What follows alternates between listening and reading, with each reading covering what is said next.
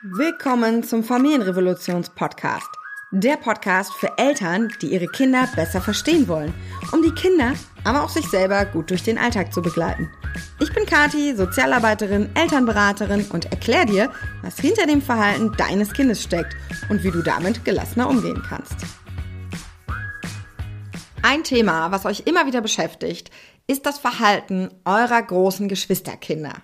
Diese Folge ist also für dich, wenn du entweder schwanger bist und dich darum sorgst, wie es für dein erstes Kind werden wird, oder du bereits zwei Kinder oder natürlich auch mehr hast und dein großes Kind sich auffällig verhält, oder es gibt sehr viel Geschwisterstreit bei euch, oder du bist selber ein Geschwisterkind und magst vielleicht mal mehr darüber erfahren dann ist diese Folge für dich. Ich werde heute über die Rivalität zwischen Geschwistern sprechen und warum sich Erstgeborene manchmal so schwierig verhalten und was genau du eigentlich tun kannst.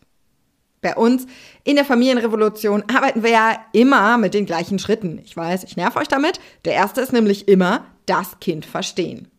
Also, lass uns heute mal hinschauen, was bei deinem Kind passiert, wenn es ein Geschwisterchen bekommt. Und auch wenn die Geburt des zweiten Kindes schon lange, vielleicht schon Jahre her ist, ist das für dich wichtig. Denn nur so kannst du die Geschwisterkrise verstehen und ja, sie vielleicht auch nach Jahren noch gemeinsam mit deinen Kindern angehen. Stellen wir uns mal vor, dein Kind ist vielleicht zwei oder drei Jahre alt. Es ist also noch sehr abhängig von dir. Und um seine Bedürfnisse zu erfüllen, braucht es euch als Elternteile. Es kann das noch nicht für sich selber tun. Weder so die offensichtlichen Sachen wie Nahrung oder Schutz, aber eben auch nicht Bindung, Orientierung und Leichtigkeit. Also ich habe zumindest noch kein Kind gesehen, was selber mit zwei in den Supermarkt geht und sich mal eben hinterher einen schönen Kartoffelbrei mit Fischstäbchen macht. Für alles das braucht es erwachsene Bezugspersonen. Und das Gehirn deines Kindes weiß, wenn ich bei denen bin, dann bin ich sicher. Und dann plötzlich wird Mama schwanger. Also meistens ist das nicht ganz so plötzlich, aber zumindest für dein Kind. Und ein zwei-, dreijähriges Kind kann überhaupt nicht verstehen, was das heißt. Da müssen wir mal ganz ehrlich zu uns sein. Ihr könnt noch so viel reden und Bücher lesen und das Zimmer einrichten und gemeinsam irgendwas fürs Baby basteln. Es wird nicht verstehen, was da auf es zukommt. Nicht mal ihr wusstet doch, wie krass ein Kind euer Leben auf den Kopf stellen wird. Wie soll das denn dann ein Kind in dem Alter begreifen? Aber es spürt, irgendwas verändert sich da. Der Geruch der Mutter verändert sich durch die Hormone. Mama kann oft auch nicht mehr heben, ist müde oder ihr ist übel. Also nach und nach kommen immer mehr Veränderungen. Und oft sorgen schon die in der Schwangerschaft dafür, dass das Kind Angst bekommt. Ja, Angst. Das ist natürlich keine rationale Angst wie hm, davor ins Wasser zu springen, sondern es ist eher ein unbewusstes Gefühl. Die Sicherheit geht quasi flöten und es zieht so eine dunkle Wolke auf, die unsicher macht. Und Kinder sind sehr unterschiedlich. Das eine Kind, das merkt nicht mal, dass die dunkle Wolke da ist. Das andere Kind merkt die dunkle Wolke und wird super unsicher. Und das dritte, das sieht die dunkle Wolke, findet Schatten aber ganz cool und kann gut damit leben. Ja, spätestens, wenn aber das Baby geboren ist, wird die Veränderung offensichtlich. Im Haus und das Baby an sich eben, ne? Und was dann im Gehirn vom ersten Kind passiert, ist gravierend. Es wird eine existenzielle Angst ausgelöst. Die Angst, dass die Bedürfnisse nicht erfüllt werden. Denn plötzlich muss alles geteilt werden. Der Körper der Mama beim Kuscheln. Das Baby saugt an der Brust, wo ich vorher noch war. Oder es bekommt die Flasche. Im ganzen Haus sind auf einmal Babysachen. Ihr als Eltern wisst, ihr habt genug, genug Platz, genug Geld, genug Zeit, genug Liebe. Na ja, wenn wir ganz ehrlich sind, auch viele von euch haben genau diese Sorge. Kann ich zwei Kinder gleichzeitig lieben? Haben wir genug Kapazitäten für zwei? Haben wir genug Geld für zwei? Also auch euch überkommen so Unsicherheiten. Hier könnt ihr aber mit rationalen Gedanken verjagen, euer Kind nicht. Sein Gehirn empfängt den ganzen Tag Signale, die es in absolute Alarmbereitschaft versetzen. Überall muss etwas geteilt werden. Und was passiert, wenn das kleine Kindergehirn in Alarmbereitschaft ist? Es versucht dagegen zu steuern, denn das, das ist die Aufgabe des menschlichen Gehirns. Denk mal an einen Menschen, der unter einer Lawine begraben ist. Zunächst frieren erstmal die Finger ab und die Zehen, weil man die halt am wenigsten braucht. Und das macht das Gehirn. Das sorgt dafür, dass das Blut zum Herzen geht und die lebensnotwendigen Funktionen aufrechterhalten bleiben. Das überlegt sich aber nicht der Mensch, der unter der Lawine liegt, sondern das passiert unbewusst, das sind angeborene Reflexe. Und genauso ist es beim Kind auch, wenn das Gehirn eine Bedrohung erkennt. Dann versucht es dagegen zu steuern. Jetzt wäre es ja super clever, wenn dein Kind einfach zu dir gehen würde und sagen würde, Mama, ich mache mir Sorgen, dass du meinen Bruder lieber hast und für mich nicht genug Zeit hast. Dann könntest du dein Kind beruhigen, alles wäre wieder auf grün, fertig. Aus die Maus. Wäre dieser Podcast jetzt zu Ende. Leider ist das aber nur eine Wunschvorstellung. Denn die Fähigkeit, Bedürfnisse wahrzunehmen, Gefühle zu verbalisieren und an der richtigen Stelle zu formulieren, das ist einfach mit zwei, drei, vier, auch mit sechs oder sieben Jahren noch nicht weit genug ausgeprägt. Wenn wir ehrlich sind, können das viele Erwachsene nicht mal. Denkt nur an euch in eurer Paarbeziehung. Euch nervt irgendwas bei eurem Partner und statt ein vernünftiges Gespräch konstruktiv zu führen, patzt ihr irgendwie rum, motzt oder macht ironische Ansagen. Ja, das ist ziemlich ähnlich. Das Kindergehirn nutzt also alle Handlungsmuster, die es kennt. Und das sind eben hauen, beißen, schreien oder auch sich zurückziehen, nichts mehr sagen, sehr angepasst sein. Kinder sind unterschiedlich. Manche Kinder zeigen eher ein aggressives Verhalten, während andere eher zum Rückzug neigen. Ich habe Kinder erlebt, die haben das Haus nicht mehr verlassen nach der Geburt des Geschwisterchens oder die haben das Essen eingestellt. Da gibt wirklich alles an Verhaltensweisen. Und nicht immer passiert das direkt nach der Geburt. Manchmal läuft da auch alles super friedlich und ich höre immer, nee, die lieben sich, das klappt total gut. Und dann wird das Baby älter und die Krise kickt später. Zum Beispiel rund um den sechsten Monat, wenn das Baby mobiler wird. Oder rund um den ersten Geburtstag, wenn es laufen lernt. Rund um den zweiten, wenn es sprechen lernt. Und so weiter und so fort. Ja, die Geschwisterkrise, das ist nichts, was einfach von alleine aufhört, sondern das ist etwas, was durch das Verhalten von euch Eltern verändert wird. Indem du deinem Kind Sicherheit gibst, dann hört irgendwann die Alarmbereitschaft auf. Es wird von einem Rot zu einem hellen Rot, zu einem Orange, zu Gelb, bis es irgendwann im Gehirn sozusagen wieder grün ist.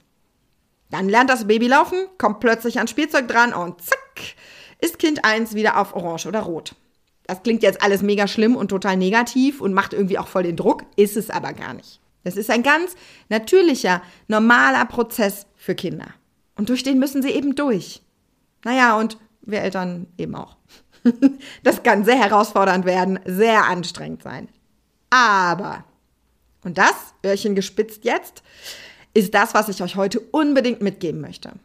Es kann eure Bindung ungemein stärken, euch als Familie super zusammenwachsen lassen, wenn, wenn ihr die Not eures großen Kindes seht. Denn das ist es, eine große Not. Ich kann euch sagen, ich war so ein großes Kind. Und bis ins Erwachsenenalter, bis heute, habe ich Geschichten gehört, wie gemein ich zu meinem Bruder war, wie eifersüchtig ich war. Es wurde erzählt, als wäre ich ein richtig fieses Biest gewesen. Glaube ich im Übrigen auch, das kann sehr gut sein. Ich habe mich aber sehr lange dafür richtig geschämt. Ich hatte ein richtig schlechtes Gewissen. Ich habe mich schuldig gefühlt. Nur aufgrund dieser Erzählung. Ich kann mich ja nicht mal dran erinnern. Erst als ich soziale Arbeit studiert habe und ganz viel Fortbildung im Bereich Entwicklungspsychologie gemacht habe. Da ist mir erst klar geworden, was damals eigentlich passiert ist. In was für einer Not ich gewesen sein muss. Ich war zweieinhalb. Die hat aber niemand gesehen. Nicht falsch verstehen, ich mache da jetzt niemanden den Vorwurf. Meine Eltern, die wussten das einfach nicht besser. Es gab damals kaum Erziehungsratgeber, keine Online-Kurse, wenig Bücher. Ne? Ich hatte und habe immer noch großartige und liebende Eltern, zu denen ich ein sehr enges Verhältnis habe. Aber das ist ein Thema, was man hätte deutlich besser lösen können und müssen. Auch für das Verhältnis zwischen mir und meinem Bruder. Das hat lange und weit bis ins Erwachsenenalter gebraucht, um das aufzuarbeiten. Ich bin mir nicht mal sicher, ob wir das bis heute wirklich getan haben. Wenn ihr euren Kindern das ersparen wollt, dann würde ich sagen, sind drei Sachen wichtig. Erstens, die Not erkennen. Ich weiß, das ist super schwer.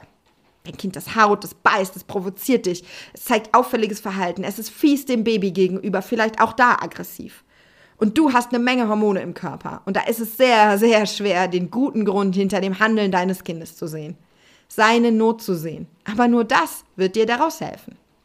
Gleiches gilt auch, wenn deine Kinder schon viel älter sind und sie sich permanent streiten, dann lohnt es sich dahin zu gucken, ob vielleicht das ältere Kind da gerade in eine Notsituation gerutscht ist. In eine Eifersucht.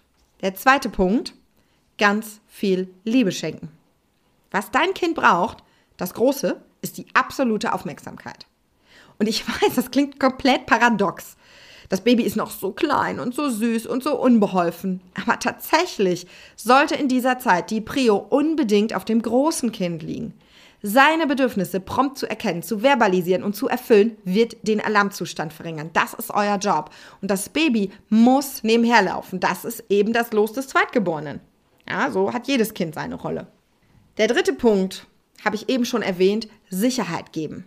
In dieser Zeit sind die Bedürfnisse Sicherheit und Bindung die zwei wichtigsten.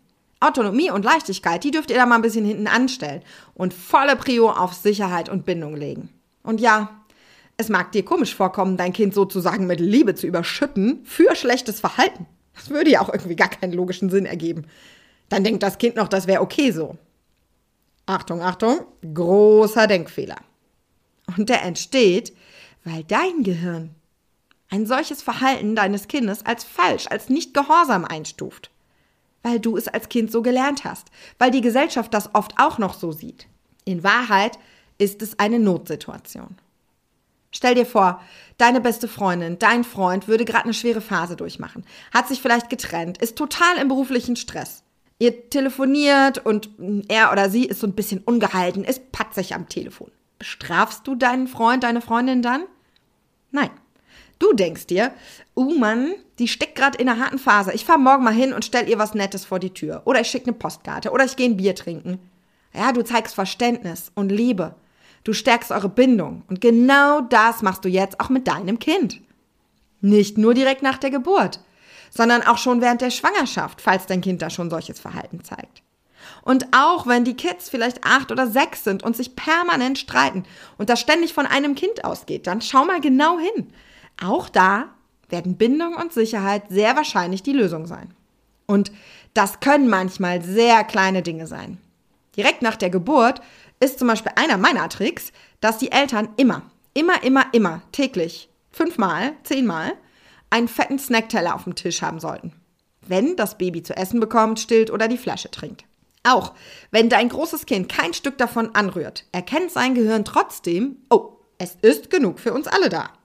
Das sind Kleinigkeiten. Und die wirken auch nicht sofort. Ist jetzt nicht so, dass du da irgendwie die Äpfelchen schneidest, das Ding auf den Tisch stellst und dann ist das Problem gelöst. Das wäre ja schön. So funktioniert es nicht. Es braucht Zeit und Geduld. Aber diese kleinen Tricks funktionieren. Ich habe schon viele Eltern durch diese Phasen begleitet. Sehr viele Eltern. In der Elternreise haben wir sogar ein komplettes, riesiges Kapitel voll, nur zum Thema Geschwister, mit jede Menge Videos, mit genau solchen kleinen Tipps, die ganz viel verändern. Da schauen wir dann auch mal hin, wie das Kinderzimmer oder Spielecken sinnvoll gestaltet werden. Da kann man nämlich auch ganz viel mit erreichen. Oder wenn das große Kind Sätze übers Baby sagt, wie man da richtig drauf reagieren kann.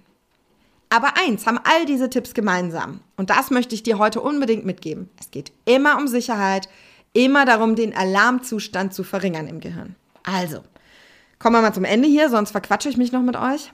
Die Geschwisterkrise ist ein notwendiger und natürlicher Prozess. Du brauchst davor gar keine Angst zu haben.